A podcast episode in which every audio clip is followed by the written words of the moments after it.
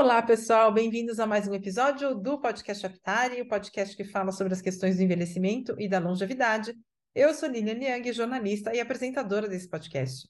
Bom, como vocês têm acompanhado, a gente está com uma série chamada Tudo que você sempre quis saber, mas tinha medo de perguntar, em que o objetivo é, é trazer especialistas e trazer o público também para esclarecer as suas dúvidas.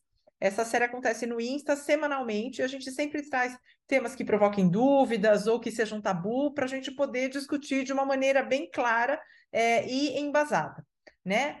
É, nesse episódio, a gente vai ouvir uma conversa sobre transtorno de acumulação. Eu imagino que vocês já tenham visto na TV, né, aquele programa Acumuladores, em que chega lá a equipe e a casa tá aquela bagunça, tem um monte de coisa, de bicho, tá tudo sujo, e aí eles entram e fazem uma faxina, tiram caminhões de coisas, e é como se tudo se resumisse a isso, a organização e higiene. E o transtorno de acumulação é muito mais complexo, né?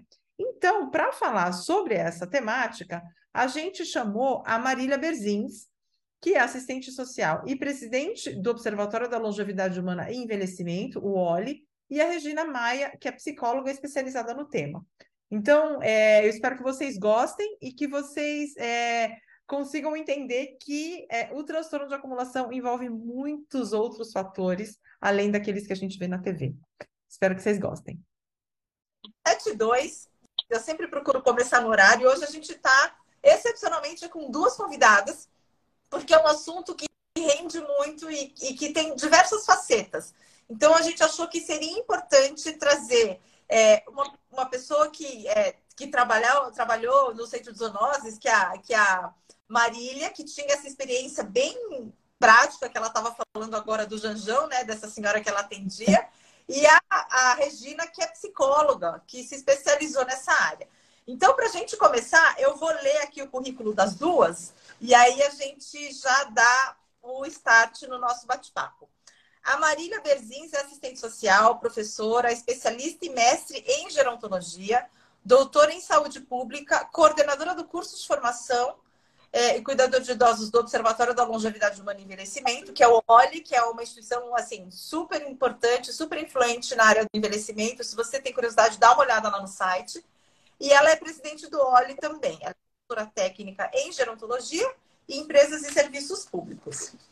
Marília, obrigada por ter aceitado o nosso convite. Eu que agradeço estar aqui nessa noite com esse povo super interessado para falar de um assunto muito interessante, muito especial, muito importante quando a gente fala em vida social, em velhice, envelhecimento. Estamos aqui com o propósito de contribuir. Zóia, zóia, zóia.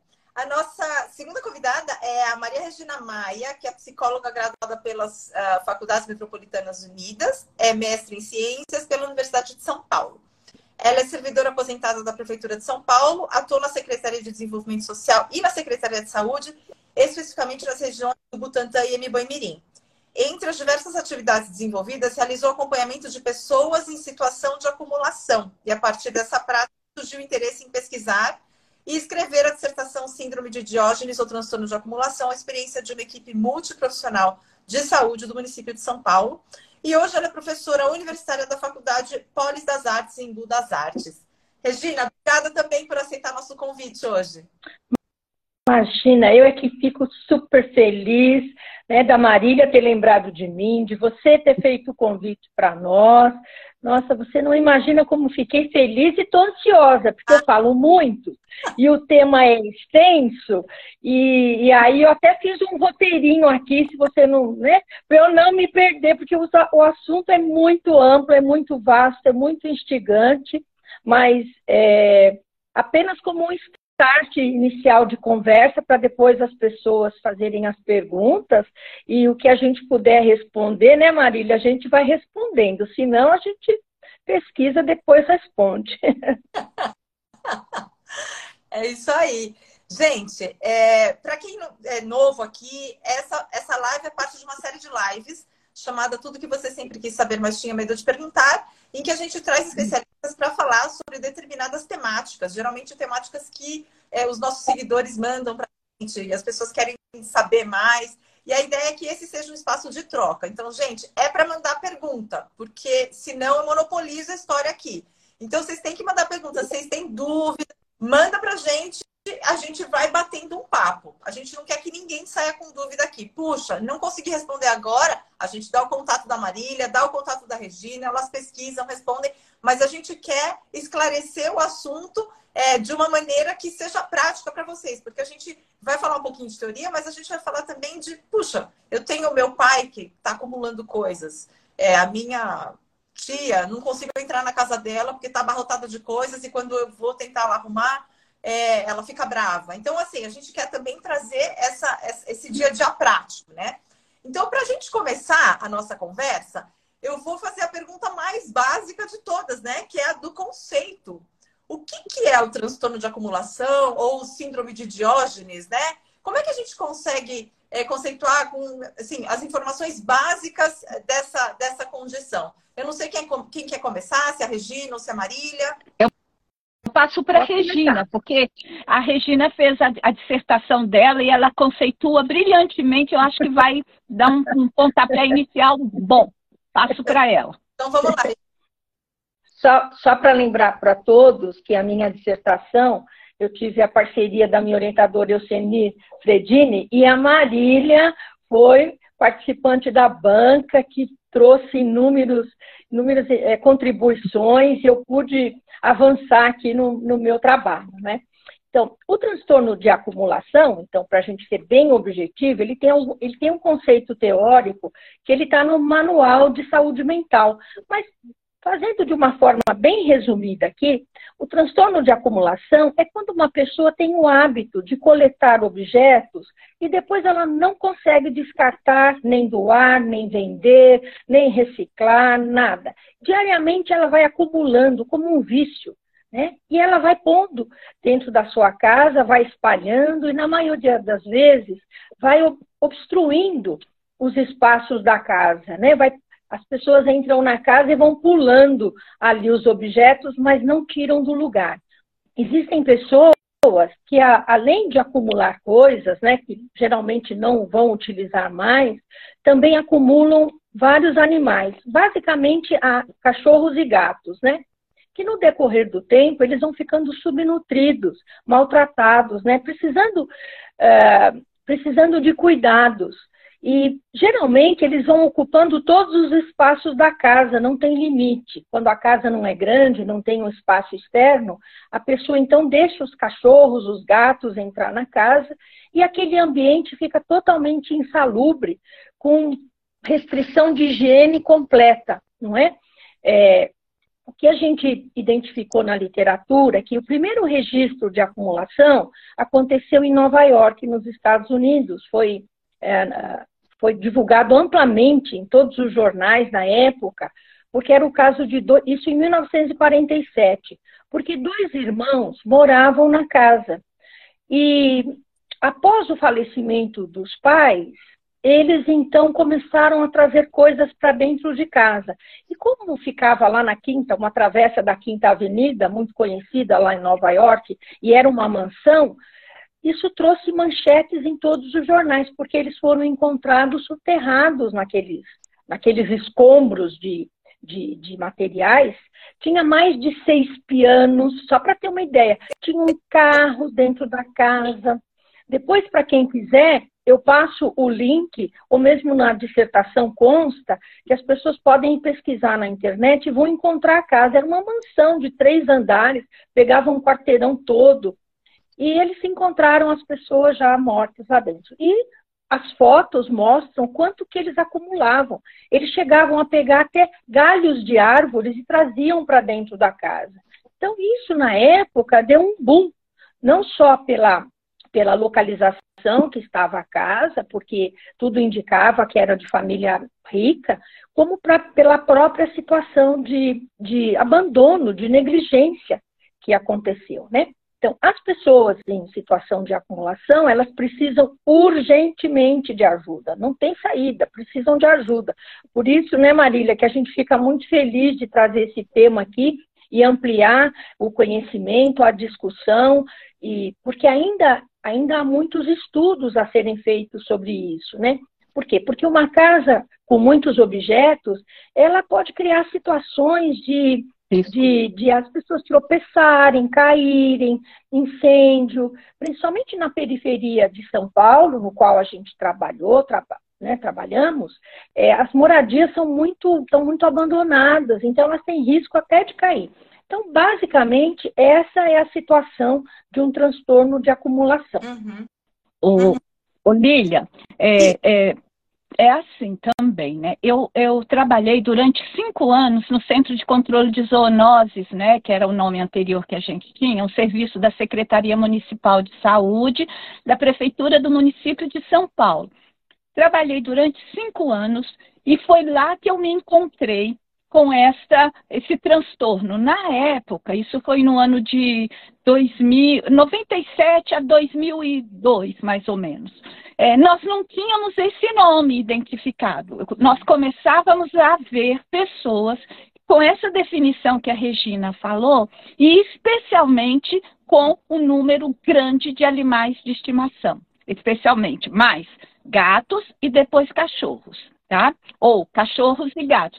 Como ela deu esse exemplo dessa família famosa lá, que, que gerou estudo sobre, nós tivemos um caso aqui em São Paulo que também a, a, a, a mídia deu muito destaque, que era lá em Perdizes, de uma senhora que tinha muitos cachorros. E depois ela, o povo conseguiu que ela mudasse de lá e ela foi aqui para o Belenzinho. Na vez que nós a visitamos, para vocês terem uma ideia, que a gente às vezes fala acumulação, é um, dois, cinco, nada disso. Ela tinha 200 cachorros. Foi a casa onde eu encontrei o maior número de animais. Já entrei em casa que mulheres tinham 80 gatos, 60 gatos, 100 gatos. Então, para as pessoas que estão nos ouvindo, a gente não está falando de cinco cachorros, cinco gatos, não. E, e, e para além para as pessoas entenderem, não é só cães, gatos, mas as pessoas elas acumulam roupas, sapatos, não é? é material descartável. É, eu, a gente atendia muito pessoas que saíam à noite para pegar nos lixos da rua o material que ela gostava e levava para casa. O serviço à noite era um, o dia que ela focava isso. E essas pessoas, eh, livros também, não é que eu já falei, e, e assim, muitas, tudo que é possível para ela. E acrescenta-se nessa definição que essas pessoas dão significado a esses objetos. Eles representam a existência dela. Então, quando a gente olha para aquela casa, você fala, é tudo lixo para nós, mas para aquela pessoa não é lixo, é a forma que ela tem, de inclusive de vivência. Então, esse assunto que a gente vai aprofundar agora, e eu também não quero falar muito, porque eu sei que você tem várias perguntas aí, é, é uma situação bastante interessante. E ela vê que não é, é normal, e eu vou pôr esse normal em, em, entre aspas, e ela não deixa as pessoas entrarem para perceberem não é? Que ali tem problema. Então ela começa, não, vou visitar você, não, não pode, porque a casa também se desorganiza. É impressionante. Já fui em casa que não tinha, a mulher dormia na varanda externa porque não tinha mais jeito de entrar dentro de casa porque estava totalmente tomada por tudo, não é? Então ela dormia sentada numa varandinha e ela é uma senhora idosa que depois a gente vai falar que isso não é só de pessoas idosas para a gente também não fazer aqui um, um, um, mito. Então é muito importante a gente discutir isso porque se a gente tem alguém que está nessa situação a gente pode ajudar e se nós temos alguém que está conosco aqui ou vai ouvir depois de parentes que estejam a gente também vai dar dicas e o que fazer nessa circunstância não é simplesmente chamar o lixeiro lá e vamos tirar tudo porque se não tem nada no lugar, daqui a pouco ela, ela continua acumulando. Uhum, uhum. É, eu, antes da gente começar, porque é, é, exatamente isso que a gente quer fazer, é evoluir com a discussão e depois dar, dar orientações assim, puxa, o que, que, que, eu posso fazer, né? Mas eu acho que um, um, passo antes é assim, quando que a coisa se, trans, se transforma em algo patológico? Porque, por exemplo, eu gosto muito de pinguim e eu tenho uma coleção de pinguins na minha estante. Quantos pinguins configuram toda a população? Percebe? Então, assim, se eles tivessem, por exemplo, três pianos não era acumulação, mas seis pianos é acumulação. Então, quando é que a coisa é patológica e quando a pessoa só é um colecionador? Claro que a gente não está falando da pessoa que sai à noite para pegar latinha, pegar galho, mas eu acho que a coisa começa de algum jeito, né? Talvez com alguma coleção, com alguma coisa. Então, eu queria que vocês me falassem um pouco sobre isso. Eu vou falar do ponto de vista social, eu acho super legal, a, a, a legal que a gente está uma assistente social e uma psicóloga aqui. Uhum. Eu vou só dar o start para a Regina amarrar. Né? Todos nós temos vários objetos em casa. Né? E eu vou perguntar, outro dia eu estava vendo de uma pessoa famosa que tinha 200 pares de sapato. Aí eu posso, deste lado de cá, sabendo que ela tem 200 pares de sapato, falar que ela tem um transtorno? É, é, perigoso a gente falar isso, né? Você tem coleção. Inclusive, quando eu fiz a minha pesquisa de mestrado, que foi sobre este tema, a gente não tinha a palavra, e o que eu encontrei na literatura era colecionadores. Mas hum. esse colecionador, em excesso. Então, Todos nós temos coleção. Eu coleciono prato. Eu tenho um prato aqui que é decorativo. Quando é que isso gera um problema? Não é? Quando aquilo me domina, que eu não tenho mais significado na vida, que a minha vida se resume só aquilo. Quando eu não tenho mais controle.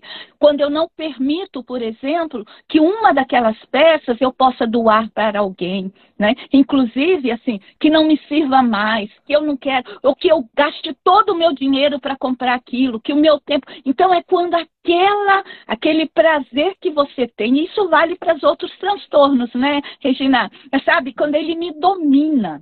Né? E quando gera um incômodo para terceiros, de tal maneira que eu não aceite nem negociar. Tô certa, Regina? Não, tá, claro, Marília, você está certíssima. Dá para a gente separar exatamente como você está falando, dois tipos, o colecionador e o acumulador. O colecionador, ele gosta do que ele, do que ele do que ele guarda, do que ele adquire, ele cuida, ele deixa um espaço na casa reservado para mostrar, ele quer que todo mundo veja, ele conta para as pessoas, ele vai lá, lustra o prato, o, que, que ele, o sapato dele, ele deixa tudo harmonioso, organizado, ele tem prazer naquilo. O acumulador não é assim. Ele deixa as coisas todas amontoadas, todas juntas, não limpam, não tem higienização, não tem um espaço adequado para ele mostrar, seja lá o que for, não é? Eu lembro de uma casa que tinha muitos televisores, né? E ele ia trocando pessoas que ele, ele dizia que ele consertava os televisores, mas ele nunca consertava nada. As pessoas vinham e deixavam a televisão lá e ele também não consertava. E a sala dele foi ficando cheio de daqueles televisores de todos os tamanhos, cheio de pó. Então assim, aquilo não era nem uma coleção, não era nem uma pessoa que estava montando uma oficina ali na sala, não era nada, era apenas uma pessoa compulsiva no seu comportamento de adquirir aquilo. Então, a diferença é bastante clara, né? Quando existe o, colecionador que ele gosta, aprecia, e o acumulador, que ele sim, tanto é que o acumulador não deixa nem entrar na casa dele. Ele se mostra arredio, irritado, foi como a Marília falou. O profissional fica do lado do outro lado da rua, no portão, e ele na casa dele. Né? Então, essa diferença é possível. Como a Marília lembrou muito bem, todos nós colecionamos algo, todos nós de alguma forma. Agora, o que precisa ver é até onde vai o limite. Até, por exemplo, essa pessoa que tem. Tem um programa na televisão que é Desapega, vocês já devem ter visto. Que a moça vai lá na casa, a atriz, né, Fernanda vai e tal, e começa a recolher. E a gente vai percebendo na expressão daqueles artistas o desespero que eles vão ter que doar alguma coisa, que vão ter que dar alguma coisa. Ai, mas essa blusa, não, mas eu gosto, essa não.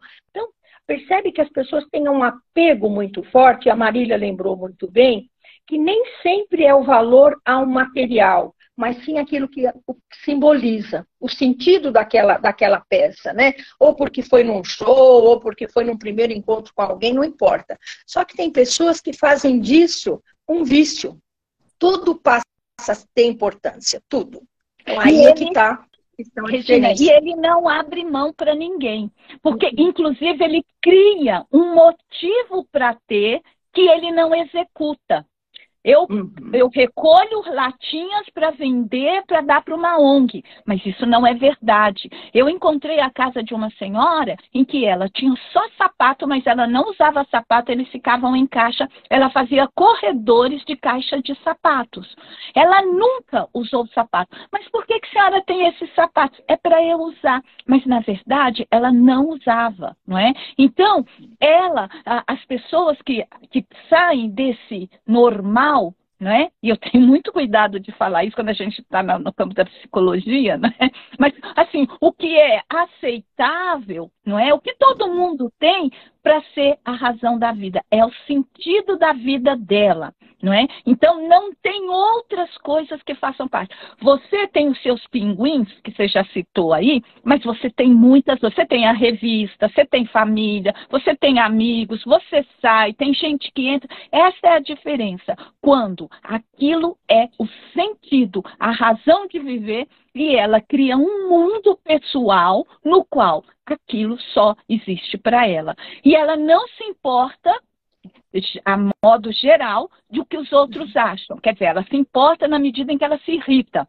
Mas Problema se vai um dia pegar fogo, problema se o meu lixo acumulado, o meu material em serviço gera rato, barata, os animais sinantrópicos, entendeu? Porque ali está a minha vida. E geralmente é dentro de casa. A, a, todas as situações em que eu vivenciei, não era um escritório que eu ia lá, porque quem reclamavam eram os vizinhos, não é nessa, nessa circunstância. Então, quando você chegava, ela até já sabia de, de onde que nós éramos. Nós éramos servidores públicos que estava lá fazendo uma, lá na zoonose se chamava vistoria, no meu caso era uma visita domiciliar, e ela não deixava entrar, porque ela sabia que aquilo era irregular. Não sei se a gente foi muito claro, muito objetivo, mas esta é a circunstância em que a gente encontrava a situação. Olha, e bicho é mais complicado, não é mais complicado, é tão complicado quanto as outras circunstâncias, porque são animais, são seres vivos que precisam de cuidado e ela não tem condições de cuidar de 200 bichos, de 60 gatos. Uma sujeira, um cheiro, uma situação que não dá com palavras para as pessoas entenderem. Por quê? E cada bicho tinha um nome, eu encontrava bicho com sobrenome, sabe? O gato de uma família, foto, tudo era especializado nesse sentido. Então, mas Marília, é, a gente está falando um pouco de, de, de, desses objetos terem um, um significado, né? Tem, aquilo tem um sentido para ela. E ela tinha nome para 200 cachorros? Eu Sim. acho muito difícil essa, que essa pessoa tive, soubesse quais eram os nomes dos 200 cachorros, percebe? A gente não consegue dar significado para tudo isso. Então, quando que, quando que, que vira um negócio tão gigante, ela tá lá com aquela montanha de coisa, nem tudo tem significado, né? Então, a minha pergunta é, quando é que a gente intervém? Então, assim, ok, ela tá é, dando significado, mas alguma, alguma hora a coisa vai desandar e vai ficar... Já desandou! Já desandou! Quando, é que, quando que é a hora de fazer uma intervenção? Tem que deixar ficar com seis pianos? É, ou se eu tô vendo que meu pai tá começando a de, de, da rua e está começando a ficar muito cheia a casa, quando é que a gente intervém e de que maneira a gente consegue intervir? Porque é muito delicado isso, né? Quando a casa está abarrotada, a pessoa não deixa nem você entrar, mas quando está nesse processo, tem que agir com muito cuidado para a coisa não, né, não escalar e a pessoa ficar completamente é, contra qualquer intervenção, né? Então, eu queria que vocês falassem um pouco sobre isso. Os animais, né, Marília? Os animais Sim. são a grande, a grande a entrada na casa desses moradores. Porque o animal, se você vê o vizinho, alguém passa e vê o animal ali na grade do portão, em algum lugar, sendo maltratado, não tem como. É acionado a vigilância ambiental, a vigilância vai até lá. E hoje, nós temos, pelo menos em São Paulo, nós temos a sorte, né, Marília? Vamos falar em sorte, que o pessoal da vigilância tem constantemente discutido o assunto, são eles que trouxeram o tema para supervisões técnicas de saúde, a partir daí se montou as equipes de atenção e a partir daí se forçou para que a secretaria para que a Prefeitura de São Paulo, no final, no dezembro de 2016, publicasse a política municipal de atendimento às pessoas em acumulação. E aí começou a se dar um caráter também legalista, importante e necessário para essa situação. E a vigilância tem uma expertise bárbara, né? Porque na vigilância tem um veterinário, tem um assistente social, tem uma psicóloga. Nem sempre as equipes estão todas montadas, mas uma ou duas pessoas que tem já faz, já se transforma num, num mutirão. E elas, então, podem se ir na casa, intervir, chamar a família, notificar. Inicialmente tinha multa. Lá atrás, né, Marília? Tinha multa. Depois se percebeu como que você multa uma pessoa que tem transtorno de acumulação, que é uma patologia da saúde mental. Como é que você vai por isso? Normalmente são pessoas mais velhas, que moram sozinhas, que os filhos não estão juntos, que o vínculo já se rompeu, já se quebrou por alguma história passada.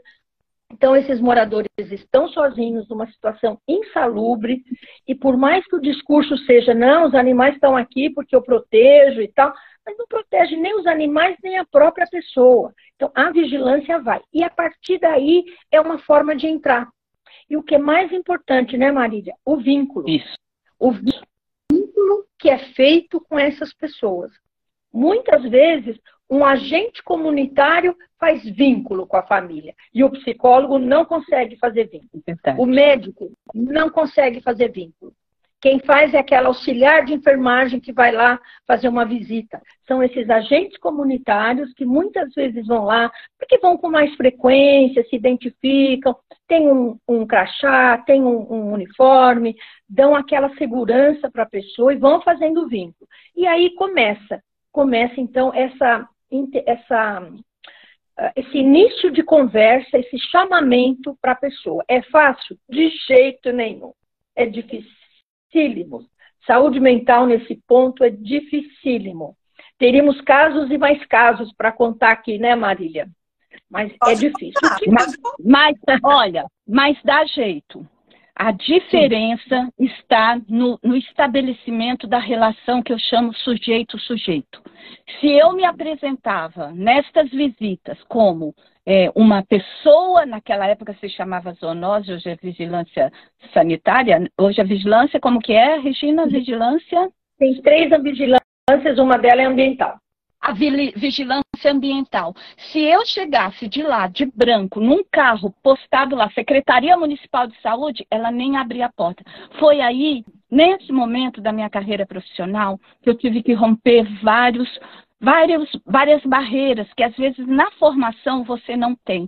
A gente tinha que descobrir a senha de acesso a essas pessoas. Então, cada sujeito era uma senha diferente. Então, o que valia na Dona Maria não necessariamente rebatia na Dona Joana ou no seu José. Então, o que existe é, de vínculo, ou melhor, o estabelecimento do vínculo é o acesso. Quando eu batia na porta, ela lá de dentro já perguntava quem eu era, eu dizia, eu sou uma assistente social da prefeitura.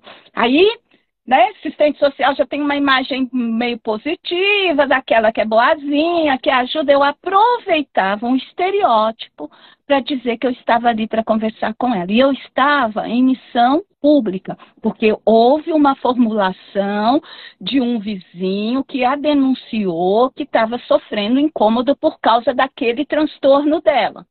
Aí quando você entra na casa da pessoa, que você já estabeleceu uma relação, você começa a conhecer e vai chegar. Você resolve isso numa visita? Não. Você resolve num ano? Talvez. Precisa mais. E aí a gente tem uma contradição muito difícil, porque a população, o vizinho, quer que você resolva ontem. E não é ontem que a gente resolve, a gente tem. E nem eu aprendi nesse processo que tem caso que não tem solução. e para nós assistentes sociais isso é muito complicado. Como um caso que não tem solução, essa senhora que eu comentei antes de começarmos do Janjão, a única solução que foi não foi ela resolver as questões. Janjão era um galo, viu, gente, para quem perdeu a nossa conversa inicial e que ela comentou que tem uma pessoa que nos acompanha aqui que teve uma galinha. Eu falei, ah, eu atendi uma pessoa que tinha um galo que se chamava Janjão.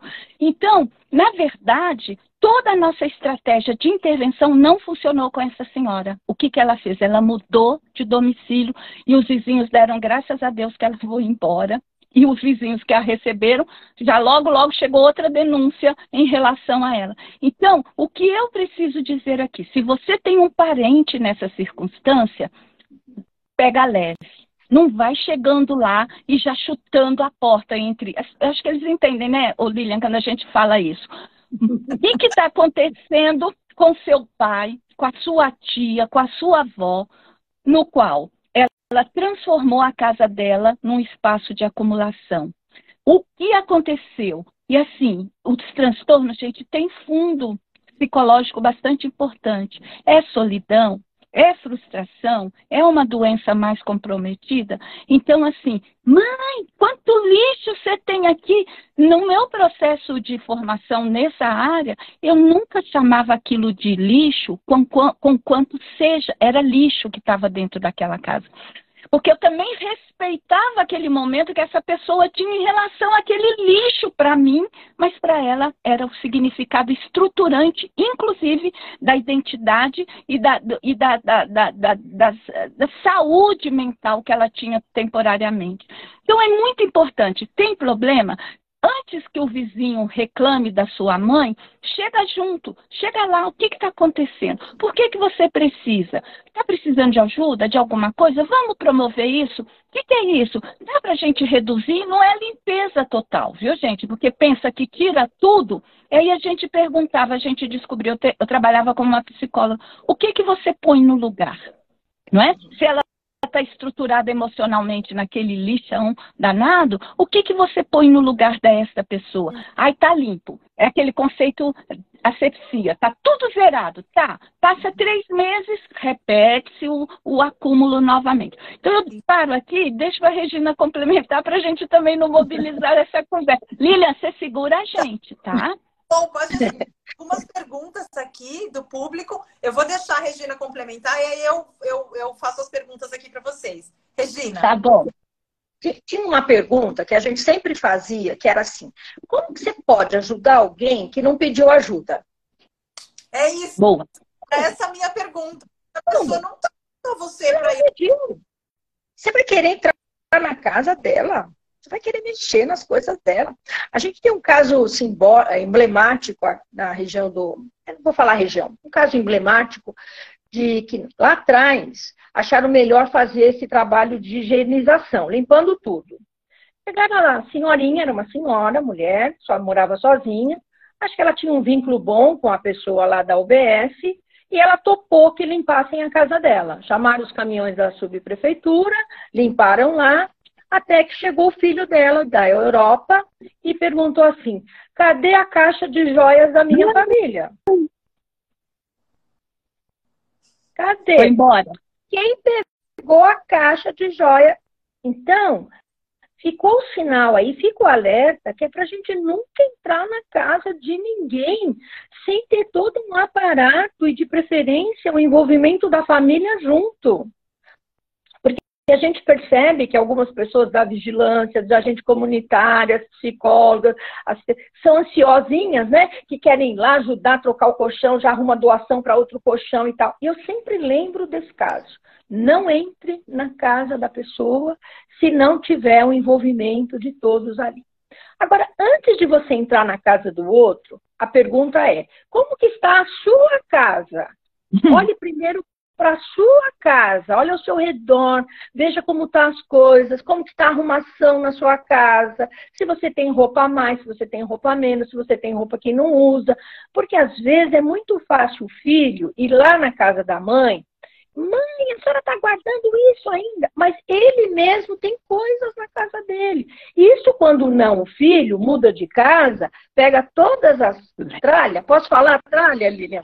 Pega todas as tralhas dele, deixa na casa da mãe e diz assim: mãe, guarda aqui para mim, assim que depois que eu reformar, que eu mudar. E nunca mais. E a sala da mãe fica com aquele monte de coisas que nem é dela. E ela não consegue dizer não, não consegue estabelecer. Então, primeira coisa, olhe para si. Isso pra, também serve para todos os profissionais e todas as pessoas que estão envolvidas. Segunda coisa, presta atenção seus familiares, né? No seu pai, na sua mãe, no seu tio, com quem você tem familiaridade, com quem você tem vínculo. Não adianta você querer olhar a casa da madrinha. ser a madrinha, né? Então, quem está mais próximo para poder ter essa conversa inicial e tal. E o terceiro é conversar com os profissionais de saúde. Hoje, no município de São Paulo, nós temos em todas as unidades básicas, em todas as, as supervisões de vigilância, é vigilância sanitária, vigilância epidemiológica e, e vigilância ambiental. Quem cuida aqui da, da, disso é a ambiental. Nós temos três. Nós temos uma equipe muito bem formada, que é possível, então, as pessoas também irem lá na unidade básica e falar, olha, eu estou numa situação, com quem que eu posso conversar sobre acúmulo de coisas lá na casa da minha mãe que eu não sei como fazer? Então, é tudo muito lento, mas tudo muito pontual, né? Então, é um pouco, um pouco isso. Uhum. E só, uhum. e só mais uma coisa, Lilian, que, que acho que é perfeito, acho que a Regina apresentou bem, a proteção a esta pessoa também. E a mídia adora expor isso, dá muito, sabe? Quanto mais bicho, quanto mais material tem, mais a mídia dá valor. Então a gente também tem que ter uma proteção a esta pessoa para essa exposição pública, que aí todo mundo vai passar lá na rua. E é a casa da mulher que acumula isso. Então a gente tem que respeitar as pessoas, partindo do valor de que é um transtorno, é uma dificuldade, que tenha um serviço de saúde. E aí eu acrescento assistência social também para ser parceira nesse, nessas, nesse movimento de ajudar. Precisa profissionais competentes, qualificados e sensíveis. Não ser uma equipe de caminhão de lixo. Eu também fiz uma remoção de uma senhora, ela ficou internada, eu, eu fui ao hospital, ela relacionou tudo que podia sair da casa dela porque ela caiu na casa dela que ela não conseguia mais andar. Para você ter uma ideia, a casa dela estava tão suja que nós achamos três ossadas de gato debaixo das camas lá. O gato morreu e decompôs e virou só osso. Quando a gente levantou, as ossadas se desfizeram. Estava assim juntinho. Eu fui ao hospital, ela relacionou tudo que ela queria que não saísse da casa dela. E eu fui a guardiã deste compromisso ético que nós fizemos com ela. Quando ela voltou, os vizinhos ajudaram e ela dizia assim: essa senhora, eu acumulava porque eu não tinha quem me ajudava a limpar as coisas. Ela dizia, eu ia levar o lixo lá fora, ele caía, eu não podia abaixar para recolher. Entende? Então, assim, essas situações que são dadas no vínculo. Se eu não a conhecesse, eu falava, tira tudo. Quem sou eu? Lembrando que os nossos domicílios são invioláveis, é um direito é, constitucional e a gente também não pode esquecer disso. Uhum, uhum. Nossa, gente, eu não fazia ideia da complexidade de, que, que né, permeia esse transtorno de acumulação. Diego Miguel pergunta: existe alguma relação entre prevalência de casos com a condição econômica da pessoa? Eu não. creio, isso não é questão de pobre ou rico, não, viu? Já vi, como eu disse, essa senhora tinha uma super mansão lá em Perdizes, depois tem, tinha um terreno grande. Eu já atendi senhora que tinha uma conta bancária maravilhosa, acumulava tudo lá. Não não está associado com isso, não. É um processo do sujeito. Tem um caso em Paris, viu? É Diego, né? Diego. Que o Diego pode, depois, se ele quiser, tem um caso em Paris, na França, um senhor muito rico, muito rico, morava num, num, apartamento lá, e foram encontrar ele já numa situação também de escombro, sabe? Soterrado lá no meio das suas obras de arte. E rico. Não tem, não tem pelo menos na literatura e na nossa realidade na prática, não tem essa associação, não. Uhum. E é nem com velhice. Oi? E nem com velhice se, se tem essa pergunta também. Porque há pessoas que começam a acumular desde jovens e na velhice já. Tá. Então, assim, cuidado, não é só velho, uhum. não. Então, tá? a Isabel Dias pergunta: qual a porcentagem de jovens que tem esse comportamento? Olha, eu não consegui detectar isso no Brasil, porque não tem uma pesquisa no Brasil, isso claro ainda. Falta pesquisadores. Quem que perguntou? Isabel Dias. Isabel. Isabel Dias uma boa dica para você fazer o mestrado e pesquisar. Agora, não temos, os não meus temos. casos, o meu eram só velhos, porque eu fiz a pesquisa no campo da gerontologia, então era. Mas eles não começaram a acumular na velhice. É isso que eu quero chamar a atenção, porque eu fiz uma entrevista individual em profundidade e não temos tempo de comentar as histórias cada sujeito tinha uma história, não é? Então, assim, além dos animais, gatos e é, inclusive o nome da minha dissertação de mestrado foi Velhos Cães e Gatos, interpretação de uma relação. E eu procurava entender essas questões, mas as pessoas já vinham com essas histórias do passado. Claro que quando a gente, o que escancara é a velhice. Mas quantos quartos, quantas casas, quantos lugares a gente tem aí é, com essas circunstâncias e que não são visíveis. O que traz a visibilidade é quando incomoda quem mora do lado. Uhum, uhum. É, complementando um pouquinho a, a, a resposta, né?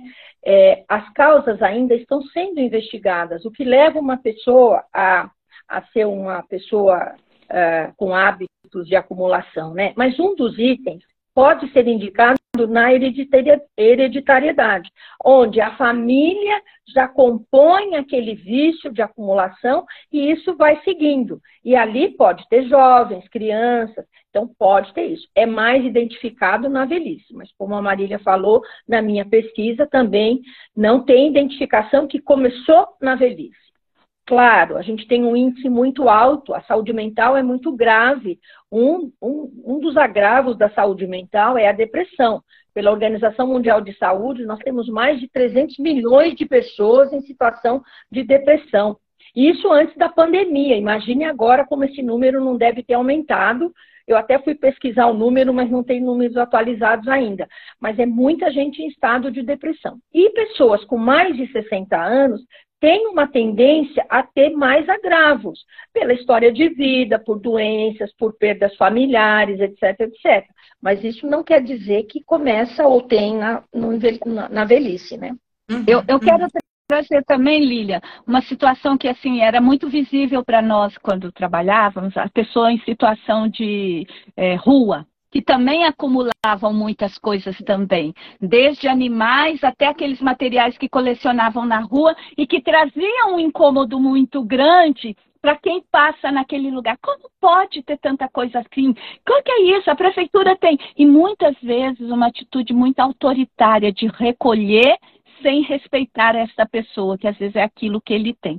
Ô, Lília, eu estou vendo aqui que tem uma pessoa que escreveu que está tentando fazer uma equipe né, no município dela, aqui na região metropolitana. Eu só queria dizer que o OLI já ofereceu um curso, né, Regina? Inclusive, Regina ia colaborar, para formar profissionais em transtorno de acumulação. E esse ano eu estou com muita vontade de apresentar de novo, a gente vai divulgar, e eu acho que vale mesmo, porque é um assunto ainda novo para muitas pessoas, e, a, e essas situações estão batendo na porta, viu, Lília? Não é só do seu público, não mas em saúde pública está lá e às vezes as pessoas não têm as orientações porque ainda a gente não tem uma produção ainda bibliográfica muito grande e importante para ajudar o profissional a responder.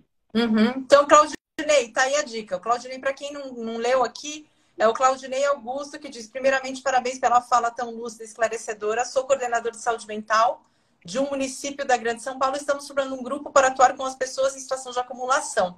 Gostaria de saber se há possibilidade de combinarmos uma fala, uma troca coletiva no município. Será de imensa utilidade. Então, tá aí, Marília, com esse curso muito interessante. A, a Edna, peraí, deixa eu só. Edna Cupertino diz uh, aqui: trabalho na vigilância ambiental lá para Pinheiros com pessoas em situação de acumulação. A equipe tem dois, dois assistentes sociais e uma enfermeira. É, somos equipe de referência na região oeste de São Paulo. Muito legal. Meu Ed. respeito. Meu respeito para ela. Parabéns. Eu acho que pena que a gente não dá para conversar, mas muito legal isso aí. Olha, olha, virou ou está inserido como uma política pública. Isso é importante a gente entrar como uma política pública e não como um bando de gente que acumula lixo. Entender que essas pessoas precisam ser tratadas como a situação existe. Parabéns para vocês. Duas assistentes sociais e uma enfermeira na equipe, 10. Muito bom. É, Marília, quando a gente estava conversando é, um pouco nos bastidores, né, você me contou é, um pouco de uma senhora é, do filtro, que você foi lá buscar o filtro dela de volta. Me conta um pouquinho, conta um pouquinho para os nossos Nossa. seguidores aqui. Este caso me marcou muito. É lá na região do Jabaquara, era uma senhora que foi denunciada pelo vizinho que morava no fundo deste imóvel uh, dizendo que ela acumulava lixo e que, que, que era, não cuidava direito do cachorro, que se chamava Pretinha. Aí essa assistente social foi lá atender e verificar a situação. A casa dessa senhora não dava para entrar. Eu consegui entrar, foi uma das primeiras vezes, ou das muitas vezes que me aconteceu, em que eu tive que subir em cima do sofá, porque à medida que você passava, virou uma avenida de rato, barata. Aliás, quem trabalha com isso não pode ter esses temores, não. A gente tem que se desistir de qualquer coisa, tem que ter uma série de cuidados, porque você entra em casas assim. É, que, indescritíveis, eu acho que é a palavra melhor, só vivendo. E essa senhora tinha uma cachorrinha que se chamava Pretinha, que era a razão de viver dela. Ela não acumulava animais, mas sim a casa dela era desorganizada. Conversando com ela, sozinha no mundo, e a gente encontra gente que não tem ninguém no mundo, ela era uma pessoa que não tinha ninguém exceto ela. Fizemos todo o processo interventivo, ela concordou em desfazer daquele material lá todo inservível, inclusive conseguir uma instituição para que ela pudesse morar. Ela não enxergava direito, não andava direito e tinha a cachorrinha que era tão velha quanto ela. Resumindo essa história, no dia da remoção de todo esse material inservível, saíram, eu se não me engano, cinco caminhões de lixo. E aí, o fio filtro de barro que estava na cozinha dela foi embora com, com o lixo, o material inservível. Quando ela viu, né, e tinha ido embora, ela falou assim: o meu filtro foi, eu ganhei quando eu casei. O que, que eu fiz? Fui lá no caminhão, achei o filtro e trouxe de volta. Era um, não servia para nada, para mim, mas para ela era talvez a última lembrança que ela teve de o um casamento dela. Entendeu? E aí, essa senhora ficou extremamente feliz. Depois a gente conseguiu um mutirão com a vizinhança, trocou. Na verdade, ela permitiu ela permitiu a reorganização da vida dela. Inclusive, ela não pagava o aluguel do lugar que ela morava, o proprietário pôs na justiça e ela já estava para ser despejada, mas o próprio juiz, vendo a, a situação de vulnerabilidade dela, de dependência, falou, aconselhou o proprietário: não vai pôr ela para fora, deixa, ela não vai ter muito tempo de vida ainda e depois você readquire o seu, o seu imóvel. Foi também um caso extremamente que é, importante na minha formação e da gente aprender a olhar para essas pessoas como sujeitos e a condição em que elas se encontram. Então, esse foi um detalhe, mas que me ensinou a olhar tudo o que tem e o que ela permite que seja levado. Uhum. Uhum.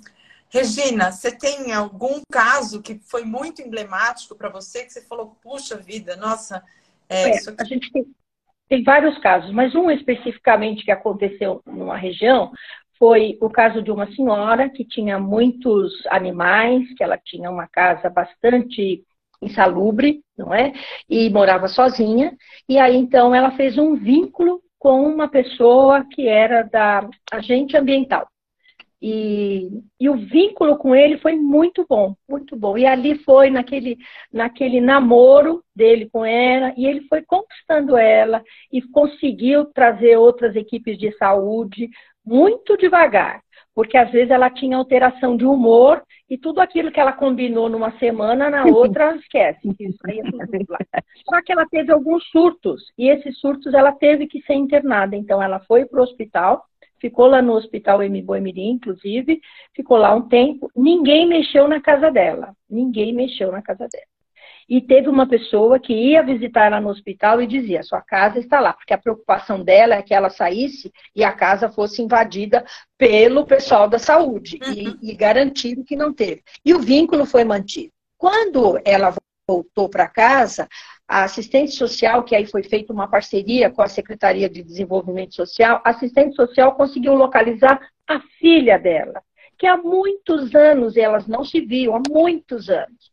E aí entrou em contato, marcaram uma reunião, o pessoal da saúde foi, essa assistente social foi também, e a moça foi. E a moça muito brava, muito. Ela estava muito magoada com essa mãe, muito magoada. E aí foi feito, então, toda uma conversa explicando o que era o transtorno e tal. E essa filha foi se aproximando. E o processo foi ficando muito lindo, muito lindo mesmo. É o caso, Marília, que eu tenho para contar mais bonito, porque essa, essa moça voltou a fazer vínculo com a mãe. A mãe, ela se, de alguma forma, lá eu não estava no dia, mas de alguma forma elas se desculparam, se perdoaram, seja lá o que foi, porque segundo o relato da filha, a mãe foi muito cruel com ela, muito cruel. Provavelmente já tinha já tinha questões psicológicas aí muito acentuadas, né? E realmente não deu o apoio que a filha queria, a filha não entendeu, saiu de casa, enfim. A mãe colocou ela para fora de casa. Bom, resumindo, a casa foi junto com essa senhora, a casa foi sendo tirando as coisas, chamaram a subprefeitura, juntos, a mãe, a filha, a equipe, com o caminhão da, da prefeitura, tiraram tudo. A filha de uma situação pobre, o pessoal se organizou, conseguiu pintar a casa com colchão, com fogãozinho e arrumar a casa de novo para essa família. E todo esse contrato foi feito também desde que ela participasse de algumas reuniões que tinha lá no CAPES para ela poder estar tá indo. Então, isso foi um, algo que aconteceu, demorou, tá? Demorou uns três anos para a gente poder deixar bem claro, não foi? Assim. Mas foi graças ao rapaz que fez o primeiro vínculo com ela e o vínculo ali se for, fortaleceu e foi muito, muito interessante. A gente também tem um outro caso de uma, uma outra senhora que foi na região do Butantã, tiraram ela de casa, tudo, ela topou, ela saiu de casa, mas logo depois já foi internada e faleceu. Hum. Então, assim, nós nunca vamos saber se a intervenção foi boa ou não. Nós uhum. nunca vamos ficar com essa história para contar. Uhum. Ou seja, aquilo que a Marília falou, todo cuidado ainda é uhum. Uhum. Todo respeito a cada pertence, a cada história ainda é pouco. E só para complementar um pouquinho, a, a televisão ela é muito sensacionalista. Então, tem um programa que chama-se Os Acumuladores Compulsivos, que eles mostram começo, meio e fim e tal, mas ali não é daquele jeito que se mostra, né? Como eu falei, foram três anos para a gente relatar um caso bem sucedido, que a gente entendeu que é bem sucedido, e isso é muito. Tem uma outra também que faz, ela faz a Menos é Mais, e ela vai tirando as coisas, ou seja, tá em, a, a, televisão está com muitos programas aí e eu faço uma crítica, não estão levando a sério. É, uhum. porque não falam em tratamento, em intervenção de equipe multidisciplinar, não falam. Falam ainda com a ótica da higienização. Vamos limpar tudo e está tudo certo. Então, é um cuidado que a gente tem que ter. E a segunda coisa que eu quero chamar a atenção é em relação aos animais. Caso tenha alguma história de algum animal que se sabe que tá sendo, não está sendo bom, bom cuidado, chame a vigilância. Hum. Chame a vigilância, que eles terão o maior prazer de vir ajudar. Isso não é caso de polícia. É. O, o, o, Li e Regina, também eu queria comentar que tam, numa das situações em que eu atendi, nós chamamos o corpo de bombeiro para ajudar no convencimento para aquela senhora que não acreditava que aquele acúmulo de material lá era perigoso para ela e para os vizinhos do lado. Aí liguei para o bombeiro, foi, explicou o que que era, qual o risco que corria, aí vai. Então, assim, você tem que ver os recursos, as pessoas uhum que se comprometem uhum. com isso. E, sobretudo, eu acho que o mais importante aqui, do meu ponto de vista, da minha experiência, é o cuidado com a pessoa. Eu atendi uma senhora que ela concordou em fazer a remoção do material. E ela tinha animais e, e, e muita sujeira dentro de casa, muito material acumulado ela começou a passar mal fisicamente. Ela teve uma crise hipertensiva e nós tivemos que levá-la para o pronto-socorro e ela quase morreu. Isso deu-nos assim um susto muito grande, porque numa ação dessa uma pessoa pode morrer, porque desorganizou de tal uma forma aquele bando de gente na casa dela, porque ela participava de um grupo que foi todo mundo não foi trabalhar, um mutirão. Além da gente, caminhão, foi muita coisa para a cabeça dela. Ela quase morreu. Aí eu fui no hospital, acompanhei, então este cuidado é isso. Então a gente não tem um roteiro é, uhum. assim, comece por isso. Eu acho que e nem quem é que é o profissional que lidera isso, quem estabelece o vínculo. Eu acho que nós temos um monte de possibilidades, mas dizer que como eu disse, tem casos que não tem solução, mas tem casos que tem solução e o resultado é muito bom. Não fique só com essa palavra de que o nosso caso não tem solução. Tem uhum. sim. Tem, ela falou três anos, olha só. Aí a gente que é assistente social quer resolução amanhã. Epa, em se tratando dessa história, não é assim. Tenha calma, paciência e, sobretudo, ela é um sujeito, é uma pessoa. E se é idosa, olha, tenha bastante atenção nessa, nessa prática também, como todos, mas porque nós somos especialistas em envelhecimento, é isso que a gente tem defendido das pessoas idosas. Claro. A Eliane Fazer só uma observação? Pode falar que eu vi que a gente ainda tem poucos minutinhos aí, é um rapaz da vigilância, biólogo, como você falou, Marília, por isso que eu lembrei, não tem uma formação específica do profissional para poder fazer intervenção. Todos podem fazer a intervenção, desde que tenha amor, vínculo, disponibilidade, respeito, respeito né? E é. esse biólogo, então ele foi fazer a vistoria, a visita na casa de uma pessoa, né? A, a, questão da dengue sempre é muito complicada, o pessoal tem que fazer visitas constantemente, né? E ele chegou lá, fez vínculo com a senhora, a senhora falava, falava, queria contar a vida, e ele ali percebeu que ia dar a liga, que ia dar namoro, né? No sentido do bom vínculo. E ele falou assim, mas olha, a senhora tem um monte de coisa aqui, é perigoso, pode dar. Bom, resumindo, depois de várias visitas, né? Ele fez um, um combinado com ela, que ele ia visitar ela toda semana, mas que a cada vez que ele fosse, ele queria ver um cantinho da casa do jeito melhor que ela podia arrumar. Não era nem limpar, ele dizia do jeito, ele tão, tão delicado, do jeito melhor. E a cada semana que ele ia, ele via um canto. Ah, a senhora gostou? Ficou bom? E agora? Então, agora a próxima semana é esse. E ele foi indo. A gente até brincou com ele. A gente dizia, é, ela tirava de um lado e punha do outro. Aí ele dizia assim, calma, que eu vou chegar do outro. Né? Então, mas você veja como o vínculo é importante. O vínculo de qualquer profissional com qualquer pessoa. Uhum. Se não tiver vínculo, não tem, não tem eco. Não tem eco, né? Uhum. Então, é Aí, está falando muito rico, esclarecedor, tudo permeia sempre respeito. Gratidão a vocês por trazerem esse tema à tona. Tem uma pergunta aqui, Nádia de Figueiredo, que diz: Eu gostaria de saber se na primeira visita domiciliar esse assunto já é abordado de forma direta com a pessoa. O profissional já deve explicitar que há reclamações e está lá por essa razão ou seguir pela tangente? Eu acho que depende. Depende uhum. desse contato inicial, entende? É, do como que ela te deixa entrar dentro da casa dela, como que se dá a relação. Em algumas situações não foi, era possível, mas em algumas, depois de gente já estabelecer essa relação, aí eu falo, olha, a senhora sabia que tem uma denúncia, uma queixa quanto a isso? O que, que isso. Mas eu nunca menti nem omiti. Eu acho que é estudar ver as possibilidades e fazer. A gente também não pode ser um profissional, até porque nós somos, no caso meu, né, da, da, da Regina, servidores, nós estamos lá é, por uma missão, por um objetivo. Mas depender, se ela não quer nem conversar, nem abrir, eu posso voltar outro dia? Depende. Eu, eu responderia depende, mas nunca deixar de dar o motivo de que você vá lá. Isso é fundamental. Regina?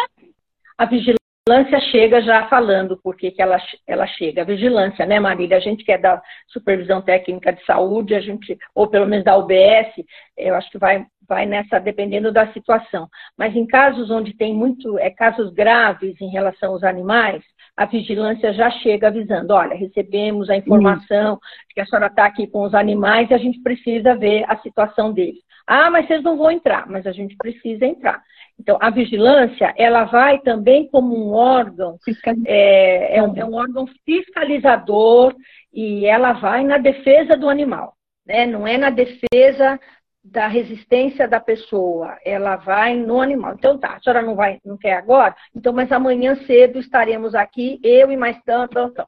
Então, ela, a vigilância, pelo menos, ela vai, ela vai nesse mais, mais firme, né? Vamos dizer assim. Não tem muita negociação, porque envolve animais. Uhum. E eles têm um amor, né? Como todos aí têm um amor que não permite, porque senão recai sobre também sobre a vigilância. A vigilância foi omissa claro. diante de uma situação tão grave que foi denunciada, né? Uhum, uhum. Inês Rioto falando, tema importantíssimo, pouco falado, live esclarecedora. A Inês, a Inês, é, eu sou super fã da Inês. A Inês também já participou das lives, já falou de moradia, deu uma aula espetacular. Cherry Doces falando, Regina Marília, foi muito bom ouvi-las. Fernanda T.O., por favor, salve essa live. Só consegui chegar. Salva, Demorou. Fernanda! Érica Cupertino, obrigada pelos esclarecimentos. Nádia também. Patrícia Tacada, parabéns pela iniciativa de trazer esse assunto. Isabel Dias, agradecendo a explicação da Regina. Gente, são oito horas. Olha só, a gente nem viu o tempo passar, hein? Dava para falar mais umas três horas desse tema, não dava, não? Vem fazer o curso com a gente. que a gente vai falar de tudo, com os mínimos detalhes. Marília, onde que dá para encontrar mais informações sobre esse curso para quem estiver interessado? Olha, a gente deve lançar esse curso por volta de abril, tá? Então é o nosso site, é olhe de Observatório da Longevidade Humana e Envelhecimento. Então, é olhe de olhar .org.br. A gente vai divulgar, e ah, claro que no, no, seu Instagram também, viu, Lília? Essa parceira queridíssima. Gente, Lília é tudo de bom.com, viu? Muito obrigada, Lília. Muito obrigada, Marília. Gostei muito. É um assunto instigante. A gente sempre tem vontade de falar, trazer mais informações, mas acredito que se a gente conseguiu atingir um pouco aí, a gente já fica feliz. Muito obrigada, viu, Lília? Muito obrigada mesmo. Acabar de ler aqui os comentários maravilhosas. A Nadine pergunta qual o distúrbio base desse problema. Eu acho que você tem que fazer o curso da Marília. Só, só uma opinião.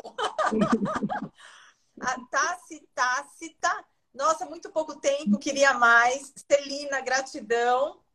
É, Li, Paloma Araújo, obrigada a todos. Professora Regina, saudades. Regina, sua linda, saudades. Beatriz, pena que cheguei no final. Beatriz, vai estar tá no nosso Insta. Você não perdeu nada. Você não, só não assistiu ao vivo, mas você vai poder assistir depois. Então, gente, muito obrigada. Olha, quem está aqui, quem gostou da live, e não segue a gente ainda, vai lá, segue a Ptari 360. A gente tem lives semanais que a gente sempre traz um tema super interessante. Já falamos de ILPIs, cuidadores, moradia, já falamos de arquitetura, já falamos de cannabis, já falamos de muitos temas palpitantes. Então, segue a gente lá, que você sempre vai ser notificado do que a gente está fazendo. É... Sigam lá o Oli. O Oli tem página no Insta, Marília? Tem. Não, no Insta não. Não. não. Mas visitem lá, é olhe.com.br ou org.br? Não, org.br. É org. Olhe.org.br.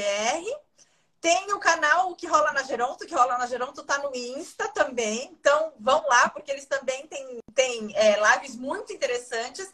Regina, você tem, você tem Olha, algum Insta que divulgar? Eu, eu deixo o convite aí para quem quiser se aprofundar um pouco mais sobre a dissertação e a pesquisa que foi feita, está no é, Dissertações USP. É só pôr lá no Google, Dissertações USP, e aí põe o meu nome, eu ponho Síndrome de Diógenes ou transtorno de acumulação, e vai ter a, a, a, o relato completo lá da dissertação.